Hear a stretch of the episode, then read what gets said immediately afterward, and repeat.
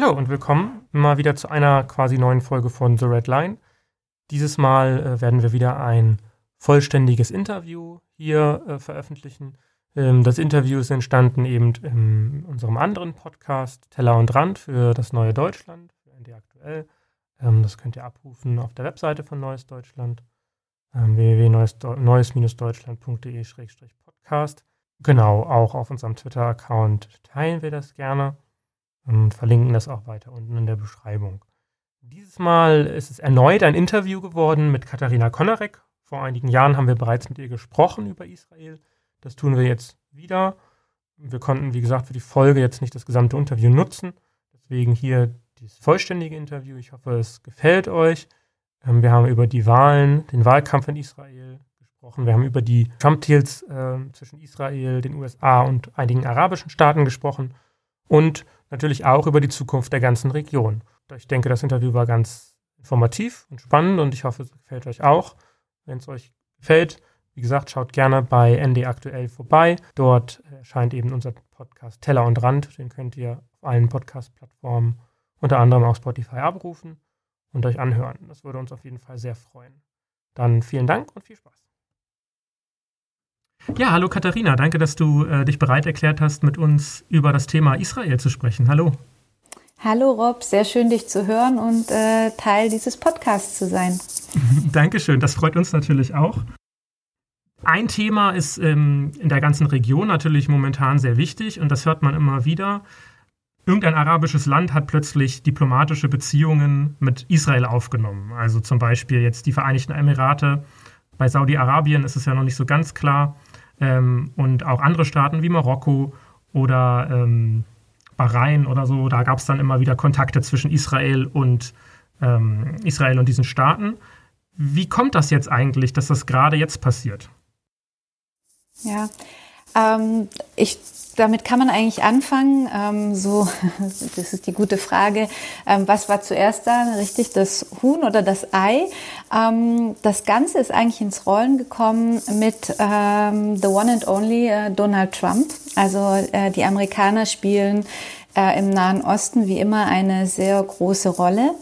Und ähm, wenn wir uns ein bisschen zurückerinnern, jetzt dann schon vier Jahre zurück, ähm, mit äh, der Verlegung der amerikanischen Botschaft in Israel, die vorher in Tel Aviv war, nach Jerusalem. Also das ist so eigentlich der Stein, der das Ganze in Rollen, ins Rollen bringt. Ähm, und das war 2017. Und die Idee von äh, Donald Trump, quasi in die Fußstapfen seiner Vorgänger zu treten, ähm, also quasi den Frieden in die Region des Nahen Ostens zu bringen. Aber Donald Trump, so wie wir ihn kennen, hat eine besondere Idee und er sagt, ich rufe jetzt äh, den Plan des Jahrhunderts aus oder the deal of the century äh, in Englisch, auf Englisch. Und er sagt, dieser Plan ähm, soll der ganzen Region nicht nur Frieden bringen, sondern auch Reichtum. Und ähm, seine Idee war eben zu sagen, also erstmal klären wir jetzt diese Statusfrage mit Jerusalem. Wir sagen einfach, Jerusalem gehört jetzt Israel und Schluss, keine weiteren Verhandlungen. Das ist der erste Punkt des Plans. Und der zweite Punkt des Plans ist, ähm, alle äh, jüdischen Siedlungen, die im Westjordanland liegen, werden ähm, legalisiert und äh, Israel zugesprochen und so wie sie sind eben äh, äh, in den Staat Israel mit aufgenommen. Und ähm, das war's. Also das ist der zweite Punkt. Ähm, was bekommen die Palästinenser im Gegenzug? Die Palästinenser ähm, bekommen eine Art ähm, Marshallplan. Ähm, sprich, 50 ähm, Billionen Dollar werden in die palästinensische Autonomiebehörde gepumpt, äh, um einfach ähm, Wohlstand äh, in die palästinensische Gesellschaft zu bekommen. So, das ist die, der, der Grundplan oder die Grundidee, wie gesagt, die ähm, den Stein ins Rollen bringt. Und daraus entstehen dann nachher ähm, weitere Abkommen mit den Vereinigten Emira äh, Arabischen Emiraten, mit Bahrain, mit Marokko. Und diese Abkommen werden immer von den USA ähm, vorangetrieben, zusammen mit Israel. Also man muss vielleicht auch mitdenken, dass ähm, Donald Trump und Bibi Netanyahu, der momentane Premier von äh, Israel sich eben sehr gut kennen aus ihrer gemeinsamen Zeit in den USA. Das heißt, die beiden treiben diesen Plan voran. Sie sagen immer, das geht um Frieden für die Region. Wir wollen Frieden in die Region äh, bringen und sich damit auch selber ähm, quasi ein Denkmal setzen. Ähm, wenn man diesen Friedensplan aber eher immer mal ein bisschen auseinander nimmt und genauer beleuchtet, sieht man, dass es eigentlich gar nicht um Frieden geht, sondern einfach eine große Geschäftsidee ist. Wer verdient daran? Ähm, also die Hauptgewinner ähm, des äh, also Trumps äh, von, äh, von, Trumps Friedensplan oder Deal of the Century ähm, sind natürlich vor allen Dingen die Amerikaner und die Israelis ähm, und unter denen ähm, die Waffenindustrie, die Waffenlobby und die Tourismusbranche. Ähm, zum Beispiel, wenn wir uns mal den Vertrag oder den, ähm, das Friedensabkommen, also ich würde das immer in Anführungszeichen setzen, das Friedensabkommen zwischen den Vereinigten Arabischen Emiraten und Israel anschauen, ähm, dann äh, äh, sehen wir darin, dass eigentlich nie ein Krieg zwischen diesen beiden Ländern bestand. Also es gab keinen aktiven Krieg zwischen den Vereinigten Arabischen Emiraten und Israel oder zwischen Bahrain und Israel, ähm, es gab immer ähm, unter der Hand ähm, Wirtschaftsbeziehungen, also es gab immer ähm, äh, Einkäufe von äh, Öl oder ähm, zum Beispiel Verkauf von ähm, Diamanten durch Israelis in Bahrain äh, oder den äh, Vereinigten Arabischen Emiraten. Das Einzige, was quasi immer zwischen äh, den meisten arabischen Staaten und Israel stand, war die Frage der Palästinenser. Ähm, und zwar in dem Sinne, ähm, dass die äh, äh, arabischen Länder immer versucht haben, äh, die Palästinenser ein Stück weit zu schützen, indem sie gesagt haben, naja, wir machen keine offiziellen Beziehungen mit Israel, solange die Palästinenserfrage nicht geklärt ist und solange die palästinensischen Gebiete besetzt sind. Und das ist quasi die Neuerung, die jetzt aufgegeben wird mit diesem in Anführungszeichen Friedensplan ähm, dass gesagt wird, naja, ähm, selbst wenn die Palästinenserfrage nicht gelöst ist oder nur auf dem Papier gelöst ist, ähm, geben wir ähm, quasi den, äh, den offiziellen Widerstand gegen Israel auf und schließen, gehen sogar einen Schritt weiter und schließen sogar ein Friedensabkommen. Aber wie sieht es dann, was, was passiert mit den Palästinensern dann im Endeffekt? Wurden die jetzt in Anführungsstrichen quasi von ihren arabischen ähm, Partnerstaaten verraten? Ähm, aus Sicht der Palästinenser ähm, ist die, sind diese Friedensabkommen mit den arabischen Staaten ein Verrat, ganz klar. Ähm, wenn man ähm, aber auch weiter ähm, zurück in die äh, aktuelle Geschichte, in die letzten 10, 15 Jahre schaut, dann sieht man, dass auch hier ähm, die äh, meisten arabischen Länder sich nie besonders für ähm, die Palästinenser eingesetzt haben, mit einer Ausnahme. Ähm, die Ausnahme ist Katar. Und hier sieht man auch wieder, wie ähm, geopolitische Fragen ähm, in der Region eine Rolle spielen, wenn wir uns diese neuen Friedensabkommen zwischen Israel und den arabischen Staaten anschauen. Ähm, Katar ähm, hat sich großen Einfluss in den palästinensischen Gebieten gesichert.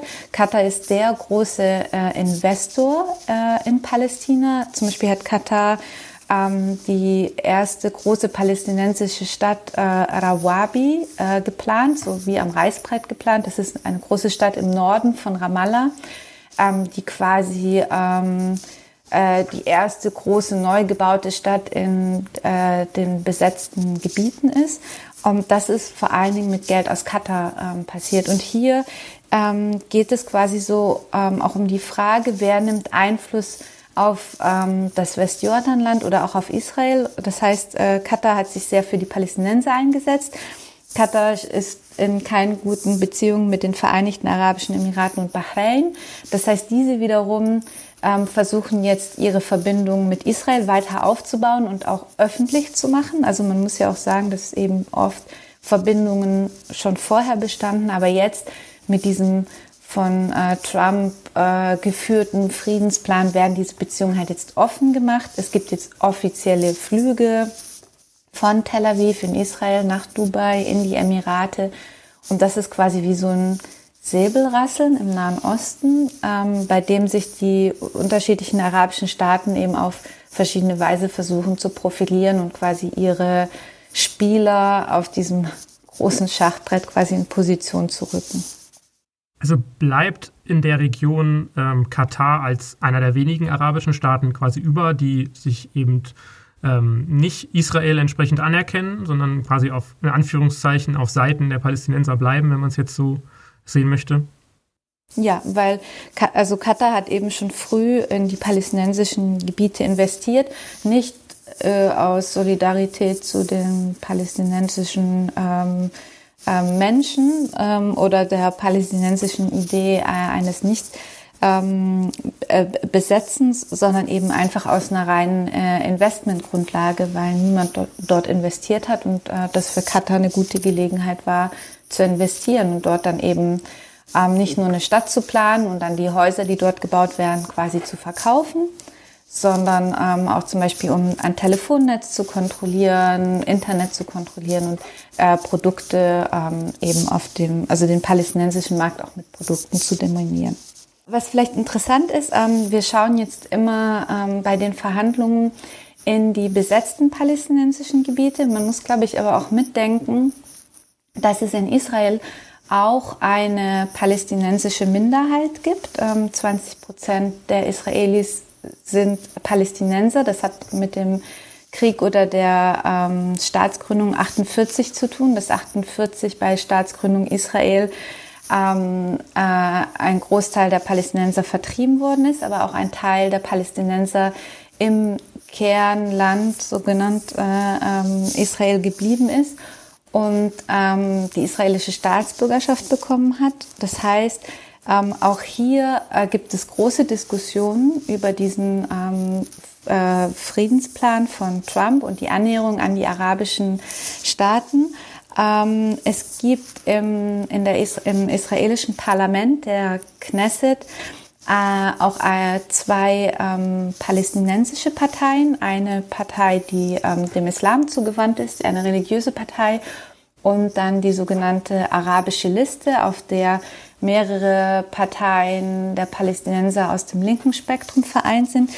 Und hier hat sich einer der ähm, arabischen äh, Parlamentsabgeordneten, äh, Sami Abu Shadi, äh, besonders hervorgetan. Er hat einen sehr guten Artikel oder spannenden Artikel, wie ich finde, im Guardian geschrieben, bei dem er halt ganz klar sagt, dieser Friedensplan ist kein Friedensplan, das ist ein Wirtschaftsplan und das ist ein Verrat am palästinensischen Volk von den arabischen Staaten.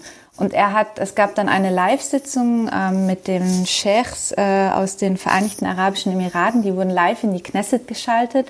Und äh, Sami Ab äh, Abu Shadi hat sie ganz stark auf Arabisch direkt kritisiert und gesagt, ihr verratet das palästinensische Volk, ihr verratet eure Brüder und Schwestern. Warum? Weil ihr Geld machen wollt. Ihr wollt auf den Rücken der Palästinenser Geld machen und das ist, äh, das ist nicht akzeptabel. Also es gibt starke Kritik, die kommt oft eben aber von den palästinensischen äh, von den Palästinensern, die im, äh, also in Israel leben und weniger von den Palästinensern, die in der Westbank leben.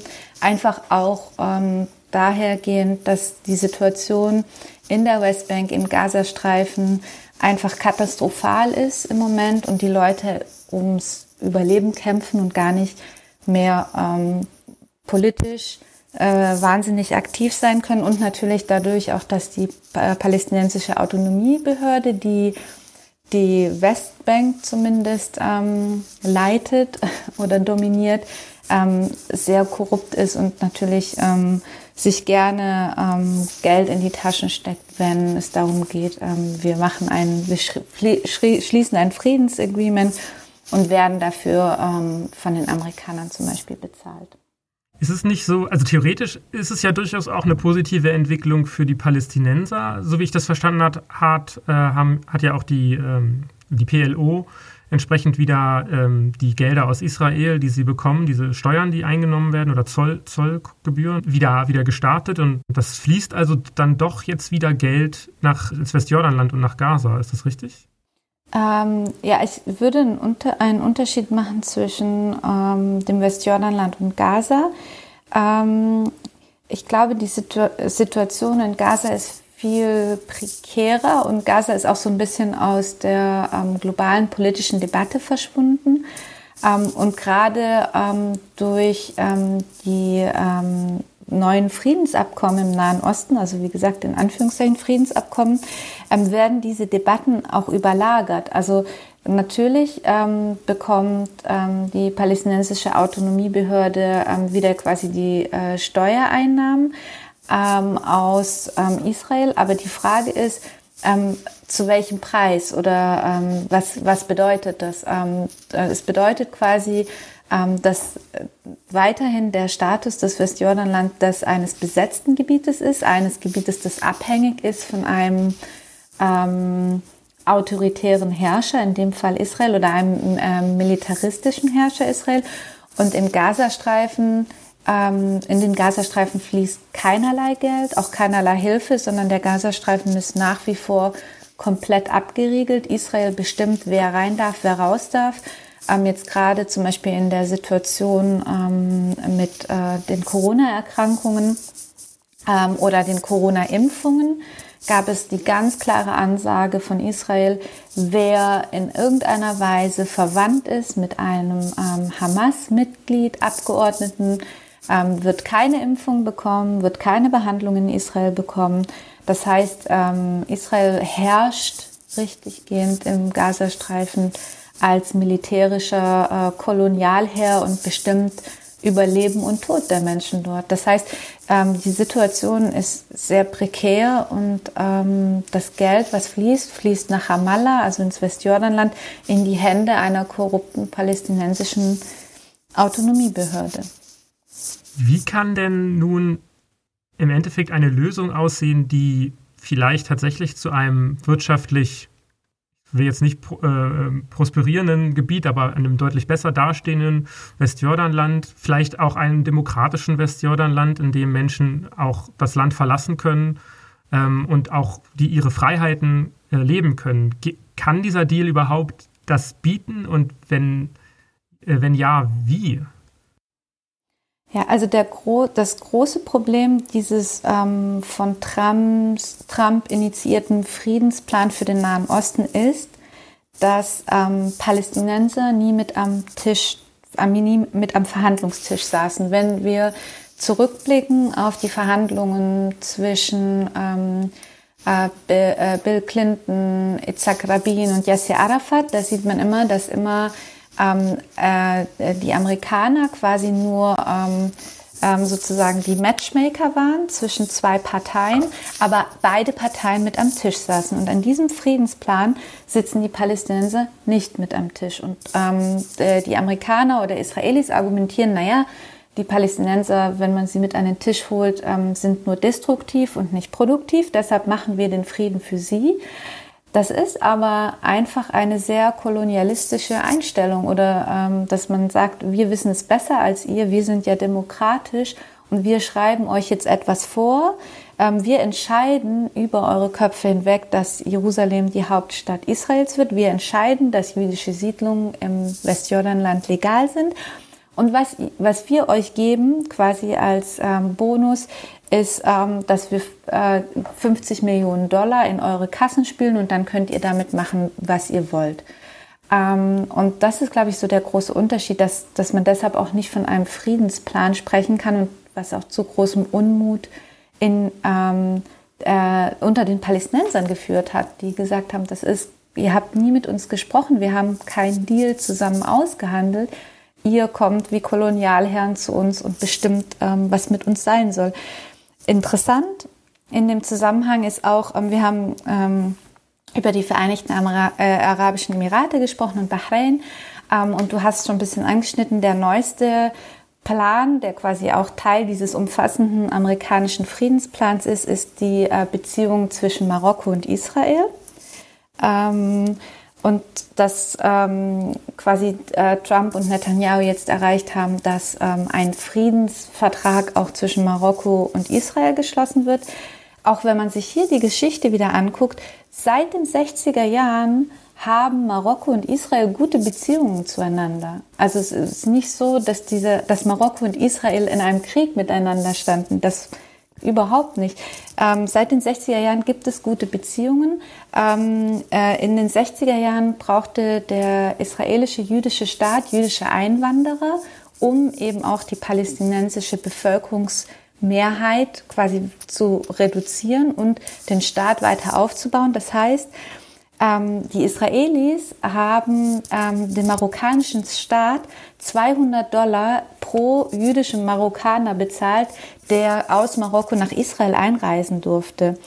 Ähm, und äh, die äh, Israelis, also der ähm, israelische Geheimdienst, hat zum Beispiel auch ganz äh, stark äh, dabei mitgeholfen oder unterstützt, ähm, de, ähm, äh, ein Revolu äh, einen Revolutionsführer mit dem schönen Namen Mahdi bin Barak. Ähm, das war ein marokkanischer Sozialist, der gegen äh, das Königshaus war und ähm, aus dem Exil raus aus Frankreich versucht hat, einen Widerstand gegen das Königshaus aufzuziehen. Ähm, äh, hier hat der Mossad, also der israelische Geheimdienst, geholfen, diesen Menschen quasi in Paris umzubringen. Das heißt, es waren immer sehr starke ähm, Interesse oder sehr starke Verbindungen zwischen Marokko und Israel, auch heute, schon vor diesem Friedensabkommen. Äh, es reisen, glaube ich, jährlich 50.000 Israelis nach Marokko ähm, äh, als Touristen ähm, und es bestehen eben auch sehr starke wirtschaftliche Beziehungen. Das heißt, es war überhaupt gar nicht diese, diese ähm, Wichtigkeit, dort jetzt ein Friedensabkommen zu schließen. Aber auch hier sieht man, dass Marokko ähm, hat im Moment das Problem mit ähm, der Region ähm, der Westsahara. Das ist ein Gebiet, was der König von Marokko auch besetzt hält. Und in diesem Gebiet gibt es eben auch Unabhängigkeitsbestrebungen der ähm, sogenannten Polisario Front, also auch einer sozialistischen ähm, äh, ähm, Gruppe äh, an Leuten, die ähm, die quasi indigen sind für diese Region und die besetzt werden von Marokko. Und die, das Abkommen, was mit Israel geschlossen worden ist, ähm, ähm, hat Marokko, also das Königshaus hat gesagt, gut, wir akzeptieren Israel und damit auch die Besetzung der Palästinenser, wenn ihr anerkennt, dass Westsahara zu uns gehört. Und das ist quasi der ganze Hintergrund auch von diesem Deal. Und dann noch zusätzlich, ähm, dass nach ähm, diesem Abkommen, diesem Friedensabkommen, auch ähm, Marokko angefangen hat, jetzt äh, erst im September Waffen von Israel zu kaufen. Also deshalb äh, sind diese ganzen Abkommen, Friedensabkommen ähm, wirklich nur so ein Deckmäntelchen für Wirtschaftsdeals in der Region und auch für quasi ähm, Staaten wie Marokko, die selber Gebiete besetzen diese Gebiete auch ähm, als ihre eigenen Gebiete anzuerkennen, quasi ähm, und im Gegenzug Israel und die Besatzung Israel anzuerkennen.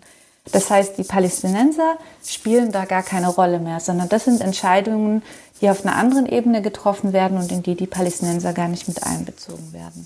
Das heißt, die gesamte, ich sag mal, auch humanitäre Situation der Palästinenser ist nur ein Vorwand für die arabischen Staaten, um nun endlich, ich sag mal so, der Vorhang ist gefallen und äh, jetzt können wir alle endlich ähm, diese wirtschaftlichen Beziehungen und auch die diplomatischen Beziehungen, die es ja durchaus auch gab, ähm, schon vorher, aber die müssen jetzt nicht mehr im Geheimen stattfinden oder über Umwege, sondern wir können jetzt ganz ungeniert sozusagen äh, das machen, was wir eh schon immer machen wollten. Ja, und, und wir können quasi auch, also jetzt in dem Fall von Marokko, können wir quasi diese eigene Besatzung, also dass wir quasi Westsahara besetzt, als besetzte Gebiet oder besetzt halten oder quasi vereinnahmen wollen, können wir jetzt quasi auch ähm, äh, dann rechtfertigen oder legitimieren, dass wir sagen, naja gut, wir erkennen an, was Israel tut, aber dafür müsst ihr auch anerkennen, was wir tun. Und ähm, die, die großen Verlierer sind eben die Palästinenser. Die Frage ist, ähm, wie könnte die Zukunft der Region aussehen oder wie stellen sich die Palästinenser selbst ihre Zukunft vor? Ähm, dazu gibt es ganz tolle ähm, äh, Umfragen von einem palästinensischen ähm, äh, Think Tank. Ähm, die machen jeden Monat Umfragen ähm, und daran, dabei kommt meistens heraus, dass gerade unter den jungen Palästinensern in der Westbank ähm, eine große Politikmüdigkeit besteht und äh, ein Wille besteht, einer sogenannten Einstaatenlösung zuzustimmen. Das bedeutet, ähm, dass quasi ähm, alles, ähm, äh, also dass wir quasi nicht mehr von besetzten Gebieten sprechen, sondern ähm, dass äh, die Westbank äh, quasi in Anführungszeichen von Israel annektiert wird, die Palästinenser damit aber auch äh, israelische Staatsbürgerschaft bekommen und quasi ein Einheitsstaat ähm, entsteht. Auch hierzu gibt es verschiedene Modelle oder Lösungen, dass man sagt, vielleicht äh, so ähm, ein Einheitsstaat mit starken föderalen Strukturen, ähm, ein Einheitsstaat ähm, mit ähm, Quoten, also dass man sagt, es gibt Quoten, wie viele äh, Leute im Parlament sollen israelisch sein, wie viel palästinensisch. Wer sich dagegen wehrt, und das ist das Interessante, ist die Mehrheit der Israelis. Die Mehrheit der Israelis hat kein Interesse daran, diesen Großteil der Palästinenser quasi in ihren Staat mit zu integrieren, weil dann ganz klar wäre, dass der jüdische Charakter des Staates Israel verloren geht und die Israelis nicht mehr die Mehrheit hätten und man sich quasi auf einer demokratischen Ebene mit den Palästinensern und ihren Interessen auseinandersetzen würde. Das heißt, aus palästinensischer Sicht, gerade der jungen Generation, besteht ein großes Interesse an einem Einheitsstaat, weil sie sagen, wir werden ja sowieso schon von den Israelis regiert und dominiert, weil sie uns besetzen. Aber wir haben kein Mitspracherecht. So, wir müssen sowieso schon dort Steuern bezahlen. Wir äh, verwenden die gleiche Währung. Wir sind unter israelischem Militärrecht.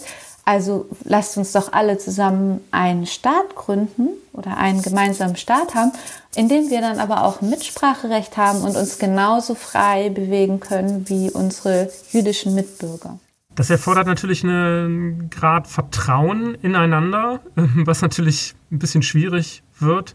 Und auch das Vertrauen von Israelis, ähm, ja, darin, dass die Palästinenser oder auch äh, ja, die, die jungen Palästinenser, genauso wie die alten im Endeffekt, natürlich die ja, terroristischen Organisationen, die ja durchaus auch tätig sind, quasi auszuschließen aus diesen Prozessen, weil sonst würde es ja im Endeffekt nicht funktionieren.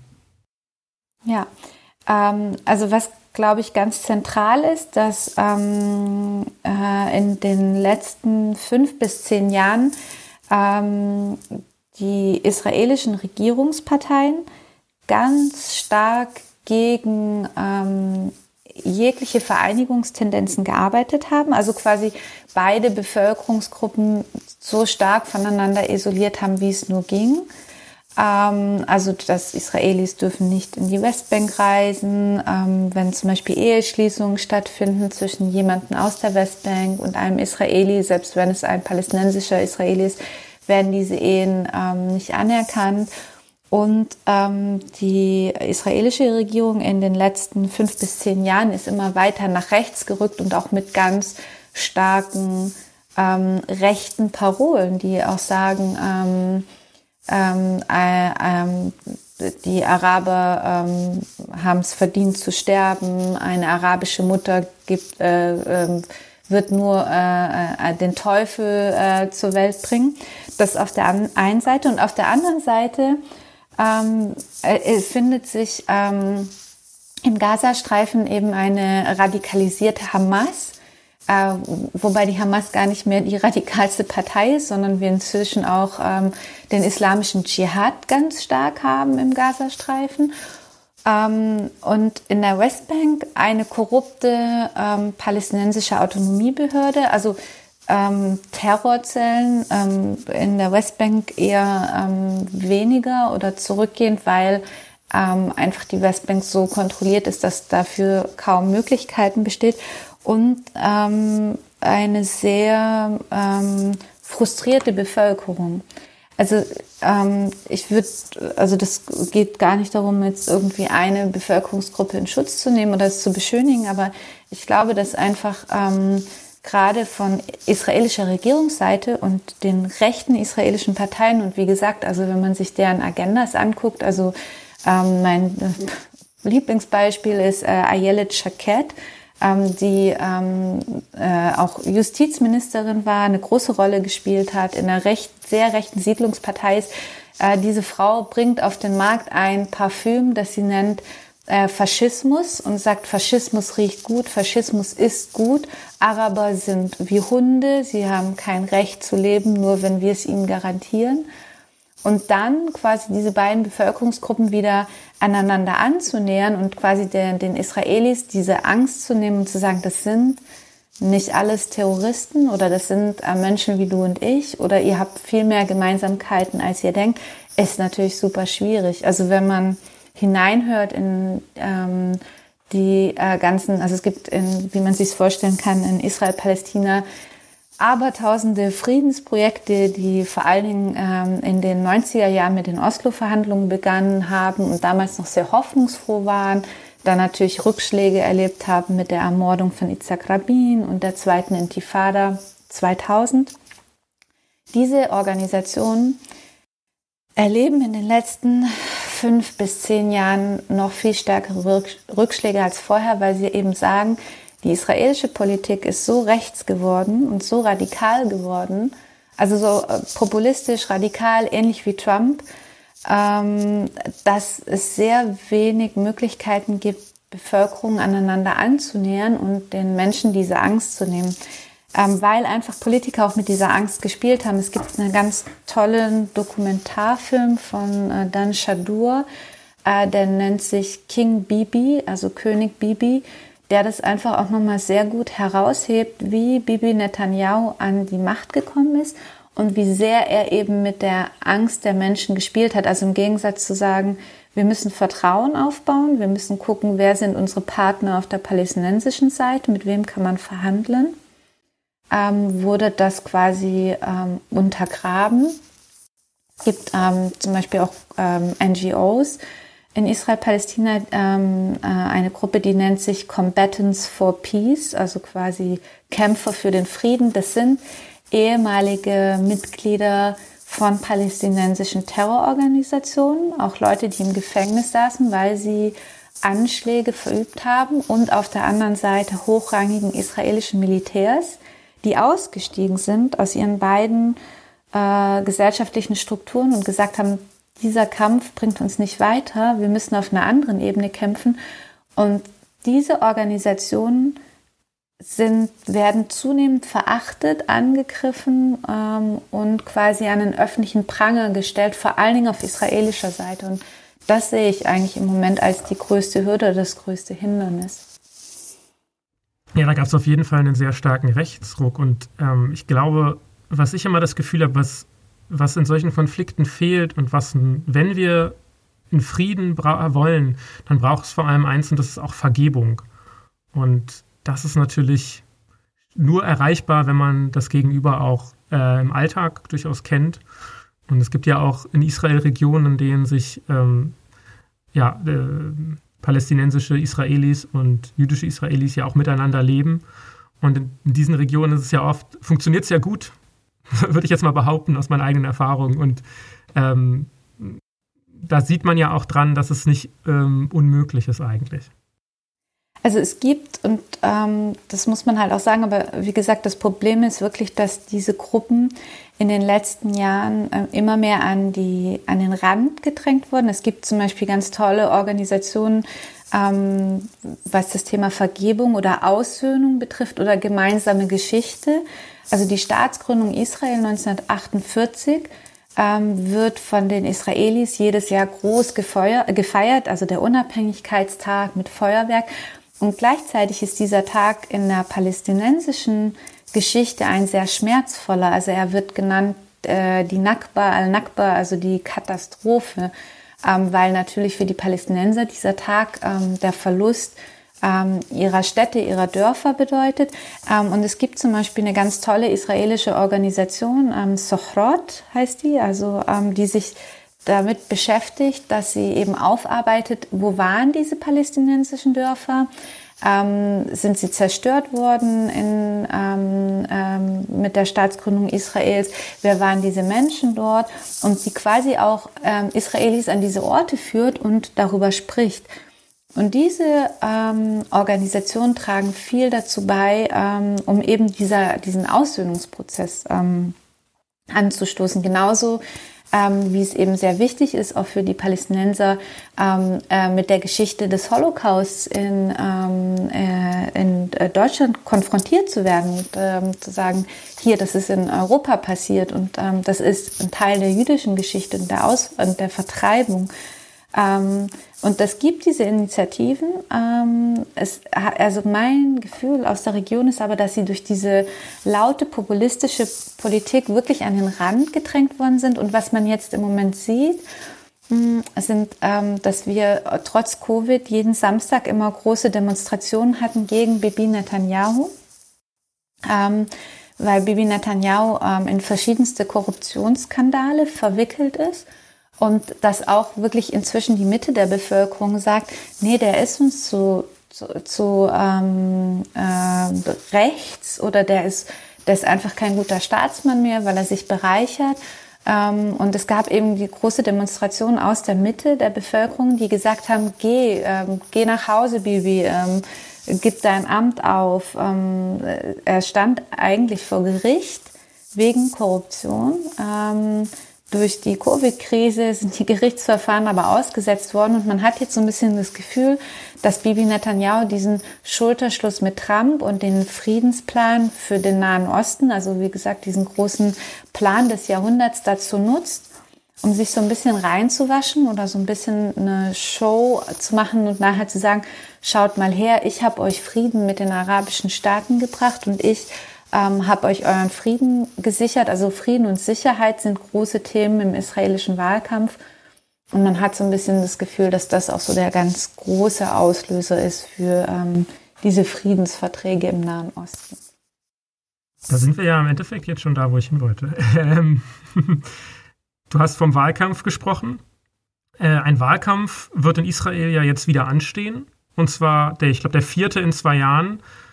Und ähm, die Kandidaten sind ja im Endeffekt auch wieder die gleichen. Zum vierten Mal will Bibi Netanyahu sein Amt verteidigen. Eigentlich sollte er ja dieses Jahr, also 2021, abtreten, oder? Also ähm, schon die letzten Wahlen hat er nur sehr knapp gewonnen. Ähm, zusammen, ähm, also es gab dann, er hat sie ganz knapp gewonnen. Sein größter Konkurrent damals in Anführungszeichen war ähm, ein ehemaliger ähm, General mit dem schönen Namen Gans. Ähm, Gans hat, ähm, wie es in Israel sehr typisch ist, vor der Wahl ein neues Wahlbündnis geschlossen. Also ähm, in Israel gibt es relativ wenig Stabilität im Parteiensystem. Das heißt, es ist sehr normal, dass sobald eine neue Wahl angekündigt wird, sich neue Wahlbündnisse äh, schließen, dass neue Parteien gegründet werden, alte Parteien sich mit anderen vereinen. Also das führt dann oft äh, zu Verwirrung und in der israelischen Politik gibt es auch ähm, sehr äh, farbenfrohe Gestalten, die gerne mal alle Parteien in einem durchlaufen. Also äh, Parteienstabilität, so wie sie im deutschen System zu finden ist, gibt es in Israel nicht. Ähm, bei der letzten Wahl ähm, stand eben ähm, Bibi mit seiner Partei Likud, was man quasi im Parteienschimmer so Mitte-Rechts einordnen kann. Als ähm, größte äh, Partei im Rennen, aber auch als größte Partei in Israel braucht man immer Koalitionspartner, also man kann nie alleine regieren.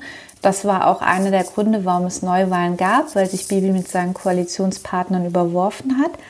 Und ihm entgegen stand eben der General Ganz mit einer Partei, die sich einfach nennt Blau-Weiß, Kachol Lavan, also wie die Flaggen Israels. Und das ist auch eine sehr diffuse Partei, die sich nur sehr schwer einordnen lässt. Also er hat einfach ganz hat um sich Leute gesammelt, die einfach nur eine Parole oder einen Inhalt hatten, nämlich ähm, alles nur nicht Bibi. So und auf dieser Parole kann man natürlich nur schwer einen Wahlkampf führen. Ganz hat es aber trotzdem geschafft, weil er eben diese Leute mobilisiert hat aus der Mitte, die äh, Bibi überdrüssig geworden sind und seiner, seiner Korruption. Das heißt, ähm, wir hatten Bibi auf der einen Seite, den General Ganz auf der anderen Seite. Das war ein knappes Kopf-an-Kopf-Rennen, was Bibi ganz knapp gewonnen hat. Und dann, große Überraschung, nach verschiedensten Verhandlungen, ähm, es war sehr schwierig, ähm, überhaupt eine Koalition zu bilden, haben sich dann der General Ganz und Bibi zusammengeschlossen und eine große Koalition gemacht, was natürlich total absurd ist auf den ersten Blick, weil die ganze Wahlkampagne von Blau-Weiß, also von Ganz gegen Bibi ausgerichtet war. Und auf einmal findet sich diese Partei in einer Koalition mit ihm wieder. Das Abkommen war, dass man gesagt hat, wir können jetzt Israel nicht schon wieder in eine Neuwahl zwingen, sondern wir müssen uns jetzt zusammenreißen. Wir beiden großen Parteien machen jetzt gemeinsame Sache. Und Bibi gibt dann quasi nach zwei Jahren Amtszeit sein Amt ab, gibt, übergibt es an Ganz.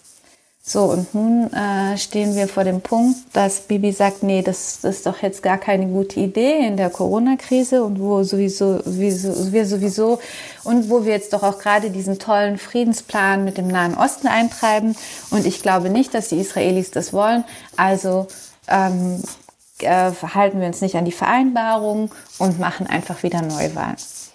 Ähm, man kann sich jetzt, also ich äh, würde wirklich noch mal diesen Film ähm, von Dan Shadur, äh, King Bibi, empfehlen, weil der sehr viel erklärt, wie Bibi Netanyahu denkt und wie strategisch er entscheidet.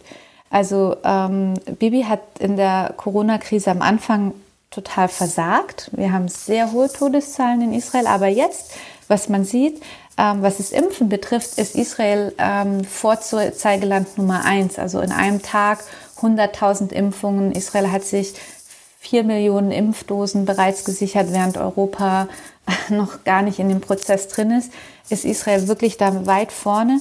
Und das ist was, was sich Bibi auf seine Flagge schreiben wird. Das und den Nahostfriedensplan.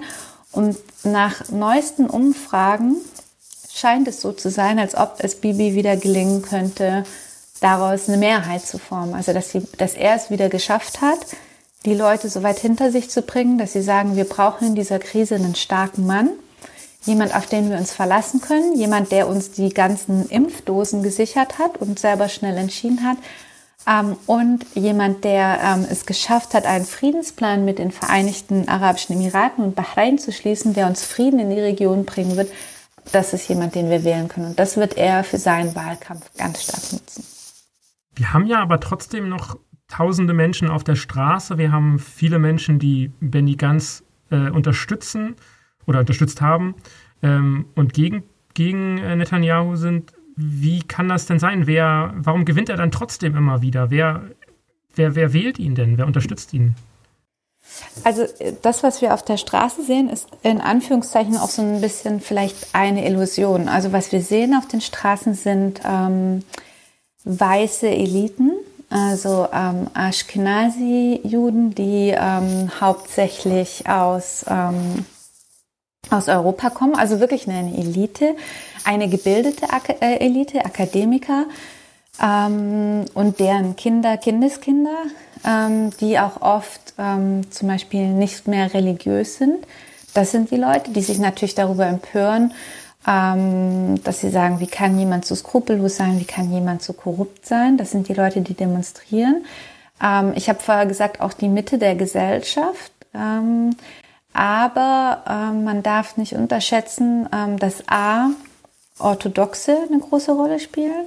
Orthodoxe werden nicht für ganz stimmen, sondern die haben ihre eigenen Parteien, ihre eigenen religiösen Parteien, die ähm, auch Bibi dann bei einer Regierungsbildung unterstützen werden. Und Bibi schafft es, quasi die untere Mittelschicht bis Unterschicht zu mobilisieren. Und tatsächlich ähm, jetzt in dem Moment, wo wir sprechen, wahrscheinlich heute noch oder morgen, wird Bibi Netanyahu in ähm, die großen, äh, äh, es gibt im Norden Israels eine quasi palästinensische Enklave, das ist, wird genannt das Dreiecksgebiet oder auf Arabisch Musalij mit der größten Stadt Umm el-Fachem, die bisher, also dort ist eine rein arabische Stadt, so ähnlich vielleicht wie Nazareth, also im Norden des Landes. Dorthin wird ähm, Bibi Netanyahu ähm, heute oder morgen reisen und eine Wahlkampfrede halten. Und das ist neu. Also er wird versuchen, auch einen Teil der äh, palästinensischen Bevölkerung zu mobilisieren, indem er ihnen eben genau den Friedensplan des Nahen Ostens verkaufen wird und sagen wird, schaut mal, ich schließe selbst eure arabischen Brüder und Schwestern in den Emiraten, in Marokko, in Bahrain, ähm, sind jetzt auf unserer Seite, kommt zu uns, wählt mich. Ich verspreche euch eben Wohlstand und Frieden ähm, und ich werde Israel und euch ähm, in ähm, eine neue Ära führen. Und das macht er sehr geschickt. Ähm, also er ist demagogisch sehr geschickt ähm, und er bewegt ähm, die Misrachi, die untere Schicht, also die ähm, aus Marokko eingewanderten Juden, aus Irak, aus dem Iran, also die Leute, die in der Unterschicht stehen, die äh, bewegt er. Und da findet er auch eine Sprache, die äh, diese Leute erreicht. Und das ist eben eine sehr populistische Methode. Das ist so ähnlich wie die Frage, wie kann Trump es schaffen, selbst in einem, einem nach ein, bei einer zweiten Wahl noch so viele Wähler zu motivieren. Und diese Methode verwendet einfach auch äh, Bibi Netanyahu. Und er sagt natürlich ganz klar, ähm, ich stehe für Sicherheit, ich bin ein Garant für Sicherheit. Ähm, ich bin kein äh, Lefty, ähm, der sich hier, der sich hier Terroristen ins Land einlädt, sondern ich schaffe es, mit Arabern Frieden zu machen und damit den Wohlstand für Israel ähm, zu erhöhen. Wäre es ich sag mal jetzt mal die Vorstellung, ähm, Netanyahu ist nicht da. Ist ein Land ohne oder eine Regierung ohne Netanyahu denkbar mittlerweile? Weil er ist ja jetzt auch schon ein paar Jahre da. Ich meine, wenn er so geschickt quasi die Mehrheiten zusammenführt, ähm, verkauft er sich dann auch als der starke Mann, der das Chaos verhindert? Wobei Chaos hatten wir ja jetzt auch.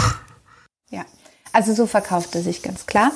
Und wie gesagt, er schafft es eben über ähm, einfache Slogan, ähm, äh, also so, äh, man kann es so in der Wahlkampagne vom letzten Mal beschreiben, während äh, das Gegenlager von äh, Netanyahu keine neuen Ideen gebracht hat, keine Inhalte. Und ich glaube, das ist der, das große Problem, die Inhaltslehre in der israelischen Politik und ist besonders in der israelischen Linken, weil auch in der Linken kommt keiner mit einer neuen Idee, einem neuen Plan oder sagt, so oder so können wir die Sachen lösen. Ähm, und während die ähm, quasi Opposition oder die Linke Wahlkampf gemacht hat mit alles nur nicht Bibi, bitte wählt uns, weil wir sind nicht Bibi, hat Bibi schlauerweise seine Wahlkampagne auf den Slogan Rak Bibi, und das bedeutet hebräisch und heißt nur Bibi gesettelt. Er sagt, wählt mich, weil dann bekommt ihr mich und dann wisst ihr, was ihr habt und dann bekommt ihr den starken Mann.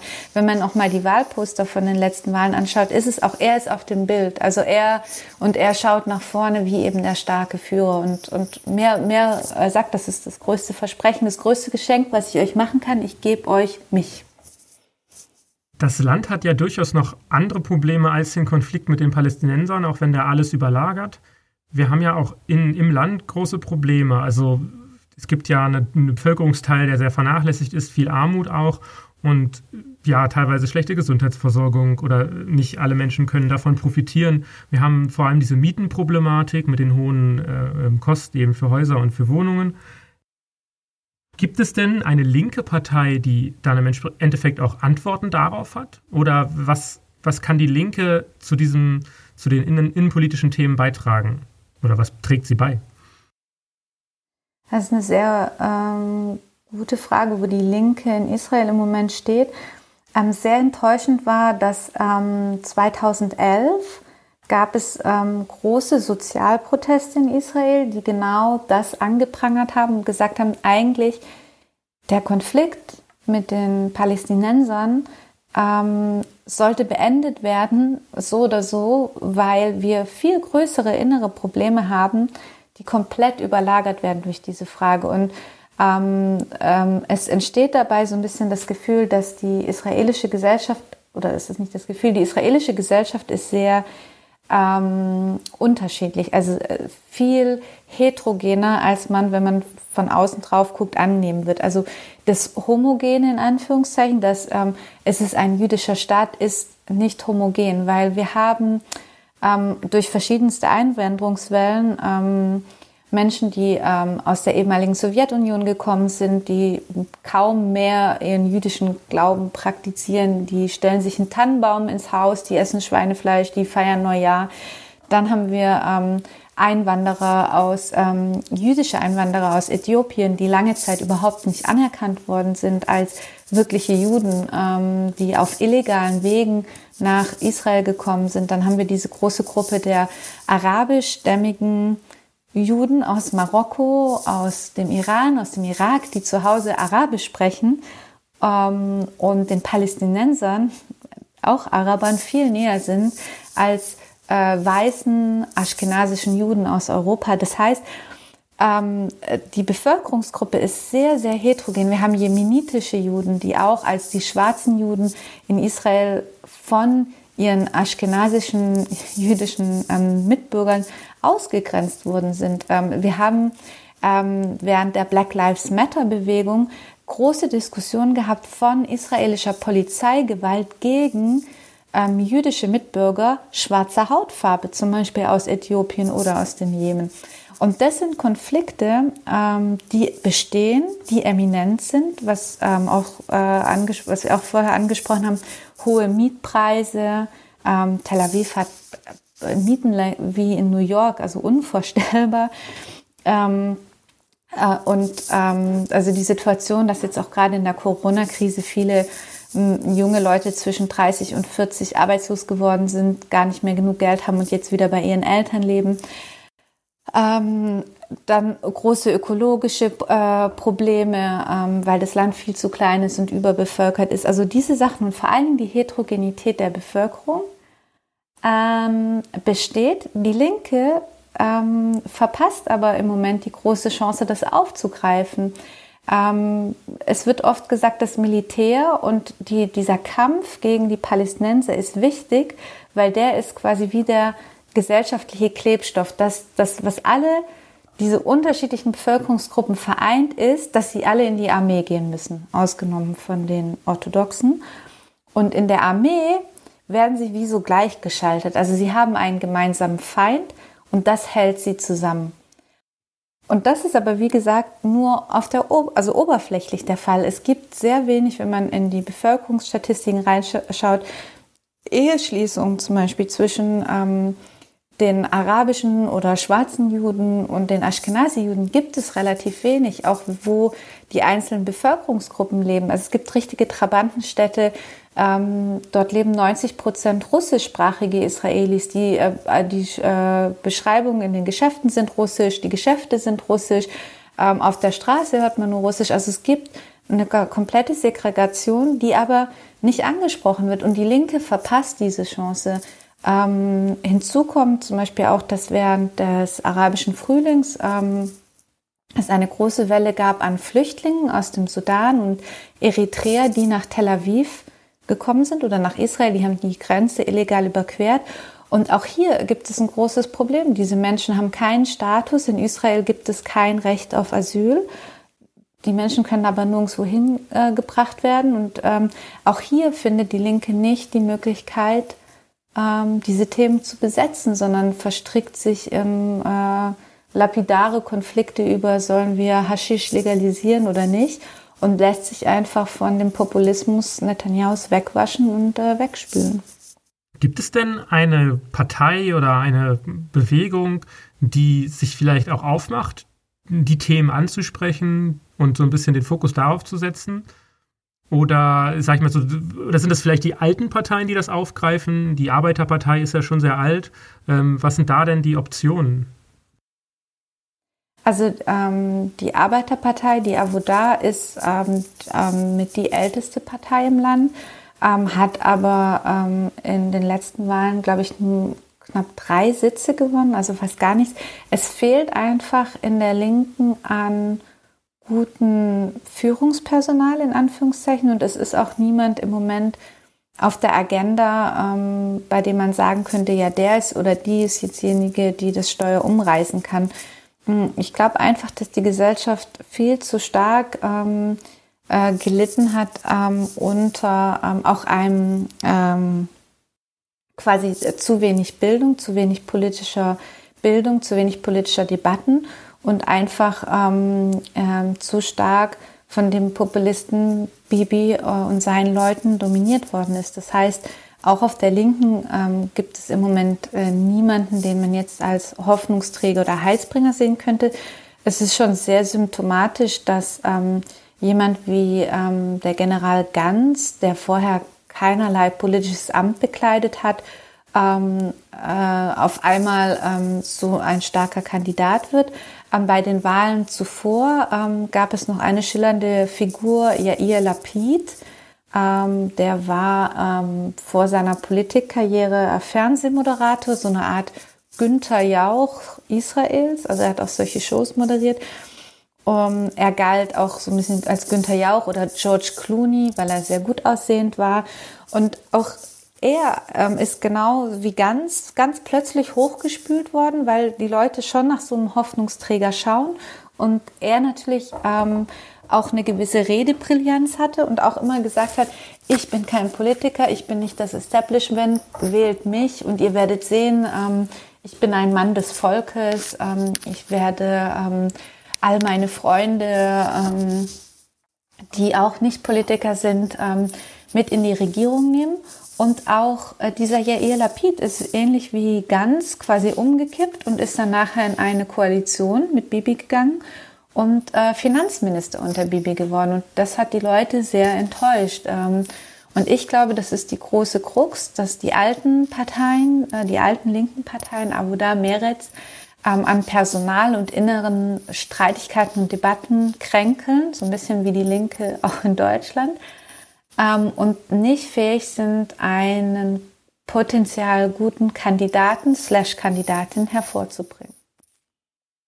Gibt es, das heißt, im Endeffekt gibt es keine Hoffnung, das klingt jetzt so äh, gruselig, ähm, auf eine andere Zukunft, auf eine Partei, die sich vielleicht nicht auf, ja, auf das, die Agenda, die thematische Agenda der, der ja, israelischen Politik äh, einlässt und versucht, eigene Themen zu setzen? Oder kann dieser, diese Pro Protestwelle, die sozialen Bewegungen, ähm, die gegen Bibi laufen, irgendwie sowas hervorbringen? Gab es das schon mal? Also Hoffnung gibt es meiner Meinung nach immer. So. ähm, sonst wäre es ja alles sehr schade. Also ich glaube, ähm, das, das werden wir jetzt sehen. Also, das, ähm, das, ähm, dass es Neuwahlen geben soll, ist relativ neu. Also, ähm, wir werden jetzt sehen, ähm, inwieweit sich in der Corona-Krise jetzt ähm, diese Bewegung, diese außerparlamentarische Bewegung, die quasi ganz klar sagt, äh, Bibi, äh, geh nach Hause ähm, und sich gegen diesen korrupten Staatschef stellt, ähm, wie die sich etabliert und ob es dieser Bewegung gelingt, ähm, eine ähm, neue Partei oder eine neue Liste, also in Israel läuft es immer über Listen, eine neue Wahlliste zu gründen. Das kann natürlich sein, dass sich dort jemand hervortut. Eine große Frage ist auch, welche Rolle werden bei dieser Wahl die palästinensischen Parteien, also die arabischen Parteien in Israel spielen. Ähm, da ähm, ist es sicherlich interessant, sich die Person des äh, Knesset-Abgeordneten äh, Samu, äh, Sami äh, Abu Shadi noch mal ein bisschen genauer anzugucken, der sich sehr hervorgetan hat, wenn es darum ging, diese Friedenspläne mit den arabischen Staaten zu kritisieren. Ähm, und es wird ähm, natürlich ähm, viel jetzt so davon abhängen, wie in den nächsten Wochen und Monaten die Corona-Krise in Israel gehandelt wird. Ähm, ich glaube gar nicht mal, dass ähm, Bibi am Ende des Tages äh, der gefährlichste Politiker in Anführungszeichen ist für das Land, ähm, sondern ich glaube viel wichtiger im nächsten Wahlkampf wird ähm, zu verhindern, dass die israelische Rechte, also das ähm, muss man wirklich auch nochmal betonen, dass es in Israel eine fas faschistische Partei gibt, die auch ähm, äh, Koalitionen mit der AfD anstrebt, also die auch gute Verbindungen zur AfD hat ähm, und sich quasi auf den Nenner bringt, ähm, Araber sind Untermenschen und ähm, die muss man umbringen, ähm, dass diese Leute nicht ins Parlament kommen. Und ich glaube, damit, das wäre schon mal was sehr Positives. Auf jeden Fall, man muss sich natürlich auf dem, man muss sich dann auch immer die Ziele ähm, setzen, die erreichbar sind, sonst wird man einfach nur enttäuscht. Aber Hoffnung ist auf jeden Fall da und das ist auf jeden Fall schon mal eine gute Nachricht. Ja, vielen Dank, Katharina, für dieses Interview. Wir haben ja auf jeden Fall sehr viel äh, Material, um darüber nachzudenken und sehr viele neue Erkenntnisse daraus gewonnen. Vielen Dank. Sehr gerne und immer wieder gerne und wie gesagt, sehr hoffnungsfrohen Start ins neue Jahr. Das wünsche ich auch. Danke. Tschüss.